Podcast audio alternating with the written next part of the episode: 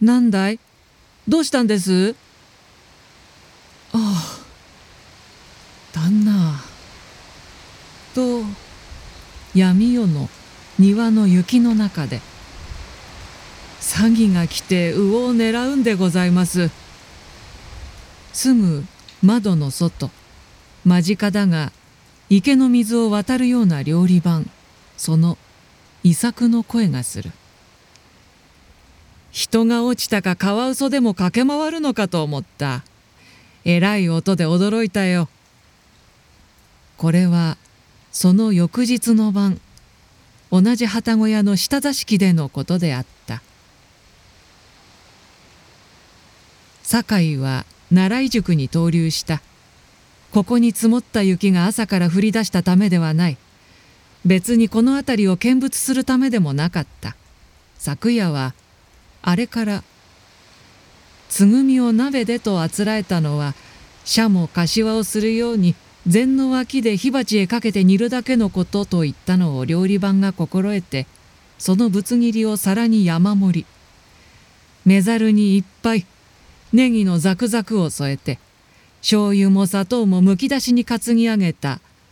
およねが烈烈と炭を継ぐ。古紙の方だが堺の故郷今治では季節になるとこのつぐみを珍重すること一通りでない。料理屋がつぐみ御料理ジーブお好みなどという縦看板を軒に掲げる。つぐみうどんつぐみそばとそば屋までがビラを張る。ただし安くない。何の碗どの鉢に使っても御厚物御小豚の見識でぽっちり見切れ五切れよりはつけないのにネギと一つにぶちまけて鍋から盛りこぼれるような湯気を天井へ立てたはうれしい。甘っさえ熱燗で熊の皮にあぐらでいた。芸者の化け物が山賊に変わったのである。寝る時には厚襖にこの熊の皮が上へかぶさって袖を包み覆い。裾を包んだのも面白い。あくる日雪になろうとてか夜嵐の陣と身にしむのも木曽川の背のすごいのも物の数ともせず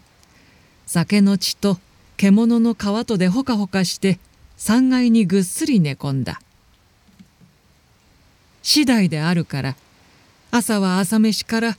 ふうふうと吹いてすするような豆腐の汁も気に入った。一昨日の旅館の朝はどうだろ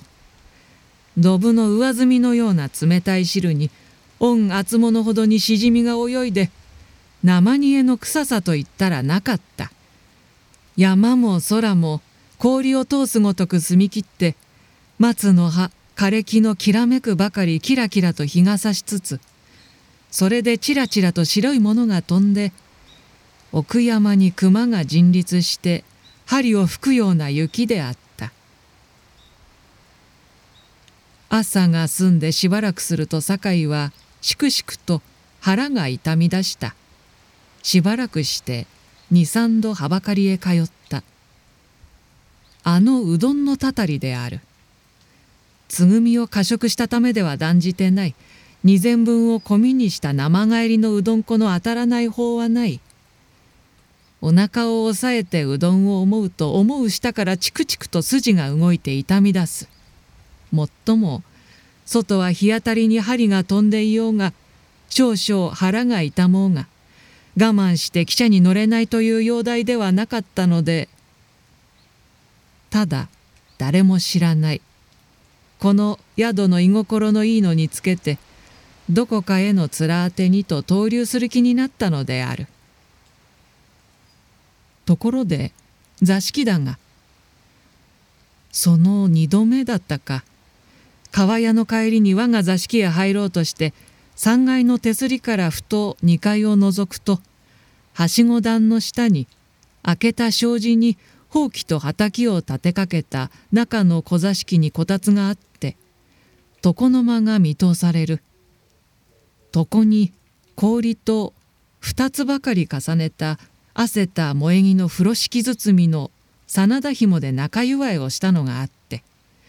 旅商人と見える中年の男がずっぷり床をしょって当たっていると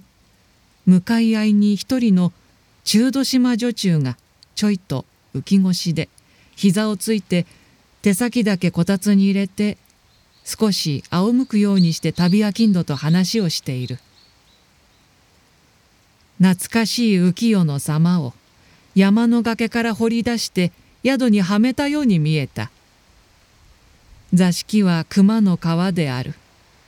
酒井はふと奥山へ捨てられたように里心がついた。おととい松本で城を見て天守に登ってその五つ目の朝霜の構想に立ってぞっとしたような雲に連なる山々のひしと再び窓に来て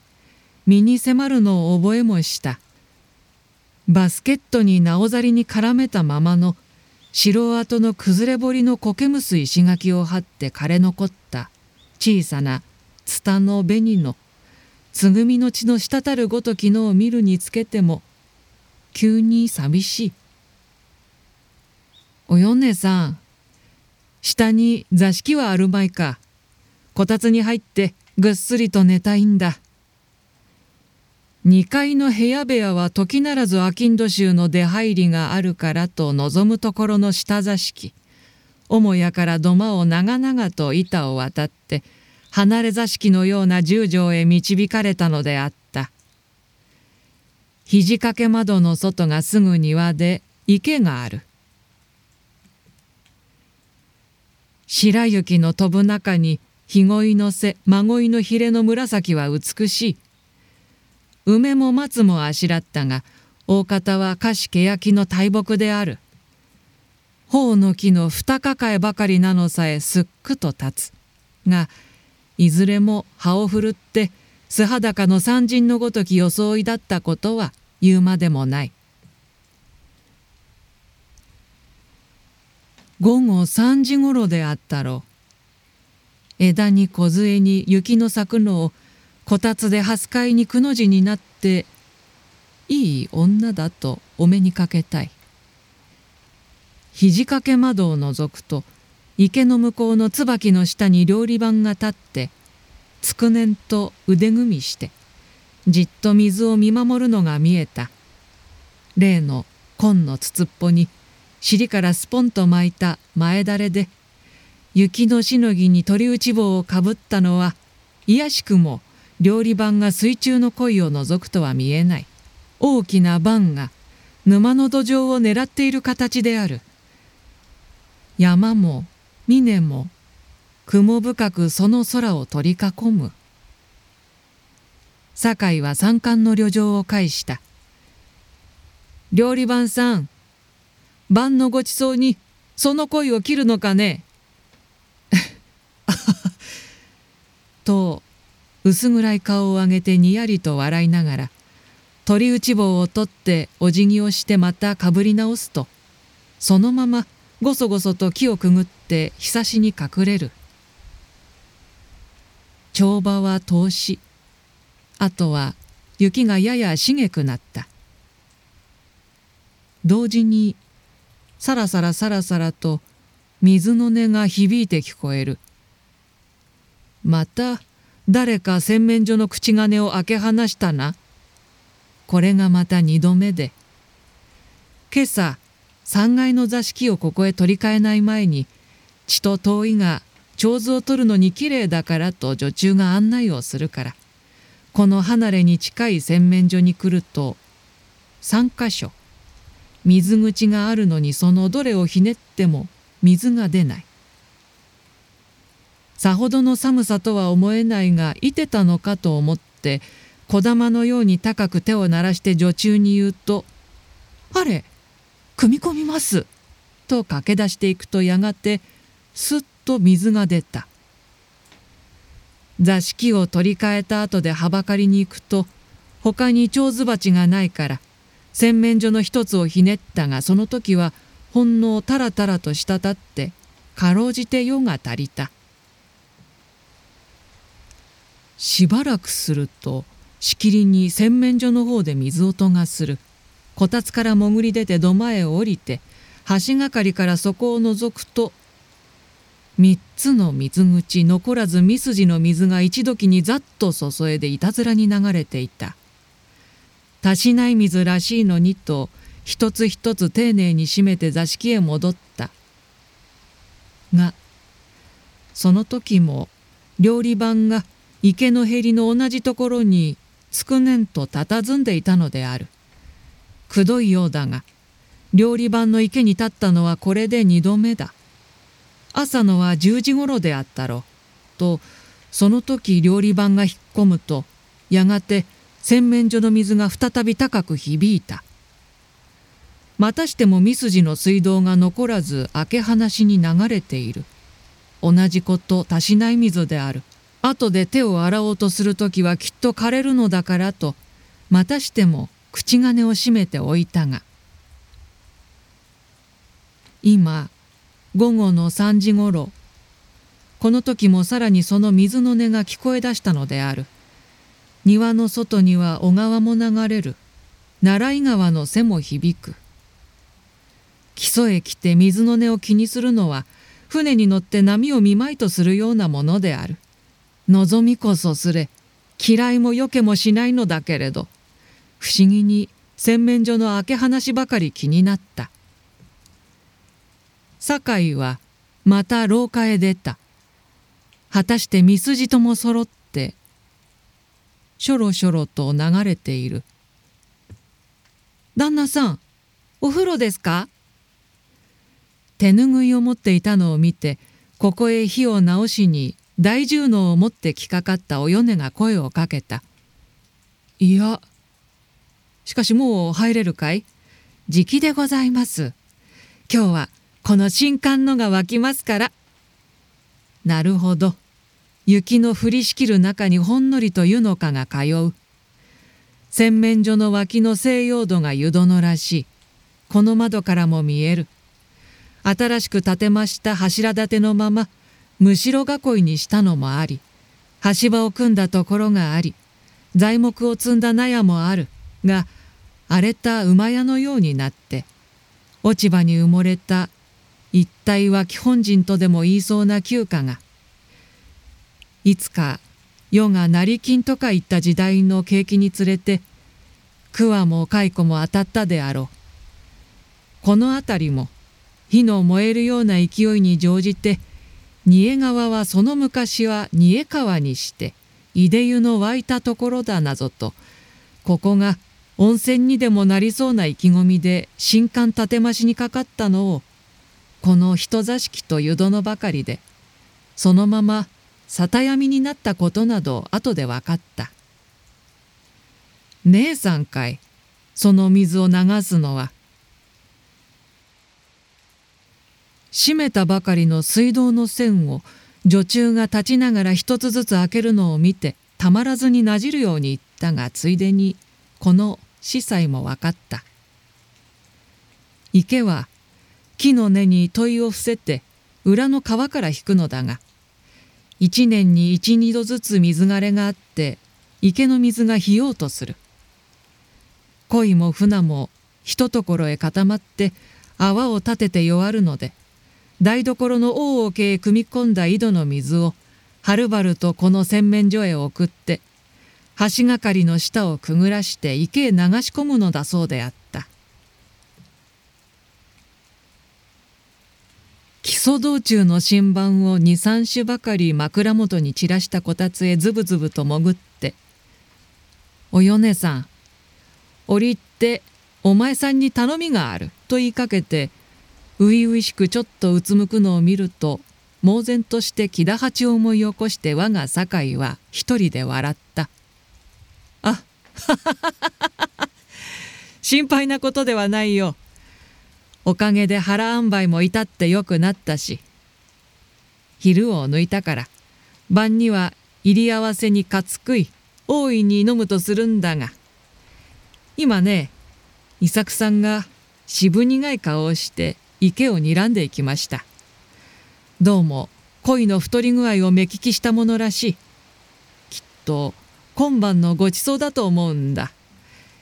夕べのつぐみじゃないけれどどうも縁あって池の前に越してきて恋と隣付き合いになってみると目の前から引き上げられてまな板で輪切りはひどい。板前の都合もあろうしまたわがままを言うのではない。息づくりはお断りだが実は恋国大歓迎なんだ。しかし魚屋か何か都合して他の鯉を使ってもらうわけにはいくまいか。差し出たことだが1匹か2匹で足りるものならお客は幾人だか今夜の入り用だけは私がその原料を買ってもいいから。女中の返事が「いいえこの池のはいつもお料理には使いませんのでございます。うちの旦那もおかみさんもお志の仏の日には船だの恋だのこの池へ話しなさるんでございます。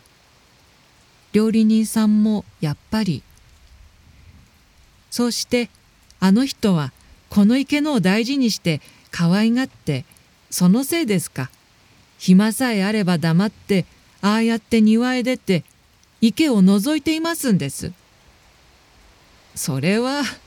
おあつらえだありがたい。酒井は礼を言ったくらいであった。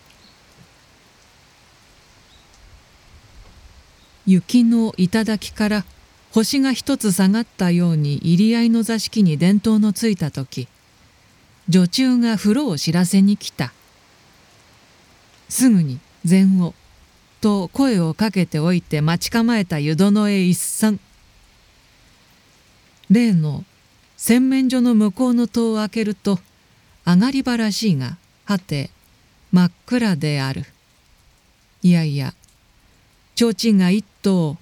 ぼーっと薄白くついている。そこにもう一枚開きがあって閉まっていた。その中が湯殿らしい半作時だというからまだ電気がつかないのだろう。おお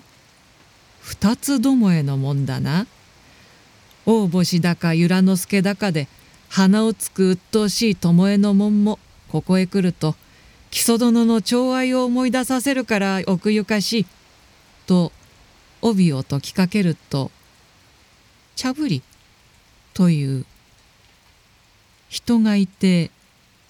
湯を使う気配がする。この時洗面所の水の音がはたとやんだ。酒井はためらった。がいつでも構わぬ。人が住んで湯の空いた時を知らせてもらいたいと言っておいたのである。誰も入ってはいまい。とにかくと解きかけた帯を挟んでずっと寄ってその提灯の上から戸にひったりと頬をつけて伺うと袖のあたりにスーッと暗くなる。ろうそくがまたぽーっと明るくなる。影があざになって巴が一つ片方に映るように陰気に染み込むと思うとバチャリ。内輪に湯が動いた。何の隙間からかぷんと梅の香をぬくもりで溶かしたようなおしろいの香りがする。女だ。何しろこの明かりでは男客にしろ一緒に入ると暗くて肩も手もまたぎかねない。父にぶつかりかねまい。でバタバタと草履を突っかけたまま引き返した「もうお上がりになりまして」という。通いが遠い。ここで勘をするつもりでお米が先へ調子だけ持ってきていたのである。いや後にする。まあそんなにお腹が空いたんですの？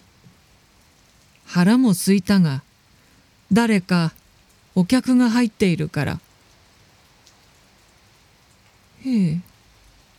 こっちの湯殿は久しく使わなかったのですがあのそう言っては悪ございますけれどしばらくぶりでお掃除方々旦那様に立てましたのでございますから後でいただきますまでもあのまだどなたも構いやしない私はゆっくりでいいんだが婦人の客のようだったぜ。とおかしなべそをかいた顔をすると手に持つ調子が湯沸かしにカチカチカチと震えたっけ。後じさりにふいと立って廊下に出た。一度ひっそりと足音を消すや否やけたたましい音をスタンと立てて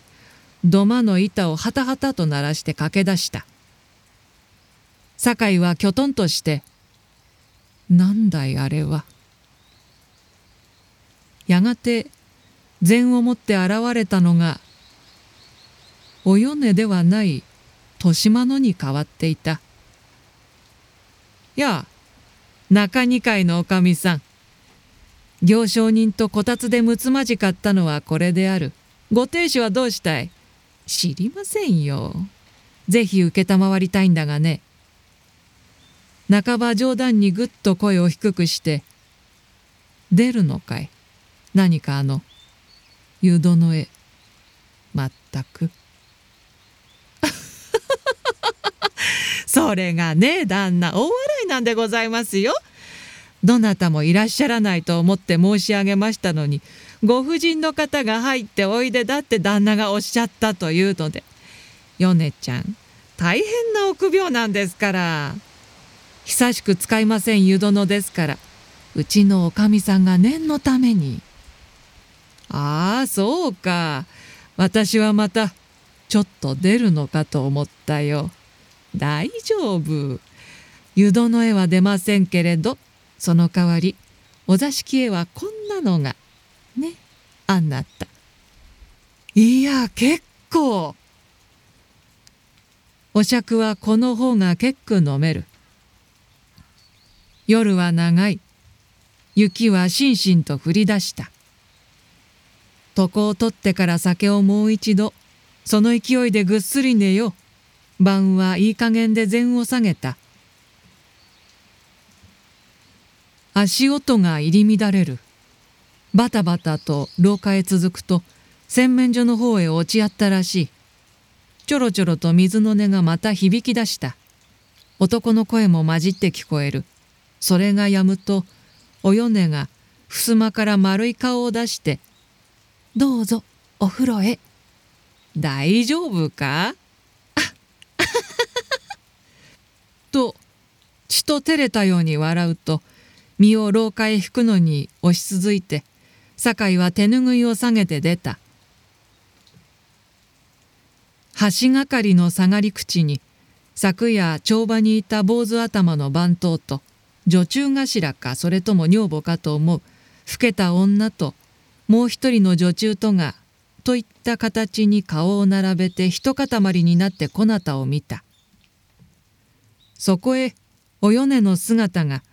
旅まで見えてちょこちょこと橋がかりを越えて渡ると三人の懐へ飛び込むように一塊。ご苦労様。我がために見届け役のこの人数で風呂を調べたのだと思うから声をかけると「一度に揃ってお辞儀をして屋根がかやぶきの長土間に敷いたその歩み板を渡っていく。土間の半ばでそのおじやの塊のような4人の形が暗くなったのは途端に一つ二つ伝統がすっと息を引くように赤くなって橋がかりのも洗面所のも一斉にパッ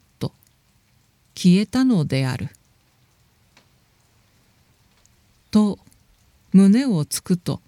さらさらさらさらと三筋にこう順に流れて洗面所を打つ水の下にさっきの提灯が朦朧と半ば暗く巴を一つ照らして墨で描いた炎かナマズの跳ねたかと思う形に灯れていた。今にも伝統がつくだろう。湯殿口へこれを持って入る気で酒井が小ごみざまに手をかけようとすると提灯がふっと消えて見えなくなった。消えたのではないやっぱりこれが以前のごとく湯殿の戸口についていたこれはおのずから雫して下の板敷きの濡れたのに目の加減で向こうから影がさしたものであろう初めから提灯がここにあったわけではない酒井は斜めに影の宿った水中の月を手に取ろうとしたのと同じである妻探りに例の上がり場へで念のために戸口によると息が絶えそうにひっそりしながらバチャンと音がした。ぞっと寒い。湯気が天井から雫になって滴るのではなしに屋根の雪が溶けて落ちるような気配である。ばちゃん茶ぶりとかすかに湯が動く。とまたえならずえんなしかし冷たいそしてにおやかな霧におしろいを包んだような人肌の毛がすっと肩にまつわってうなじをなでた脱ぐはずの獲物をかつ閉めて「およねさんか?」「いいえ」と一息間を置いて湯殿の中から聞こえたのはもちろん我が心我が耳に響いたのであろうおよねでないのは言うまでもなかったのである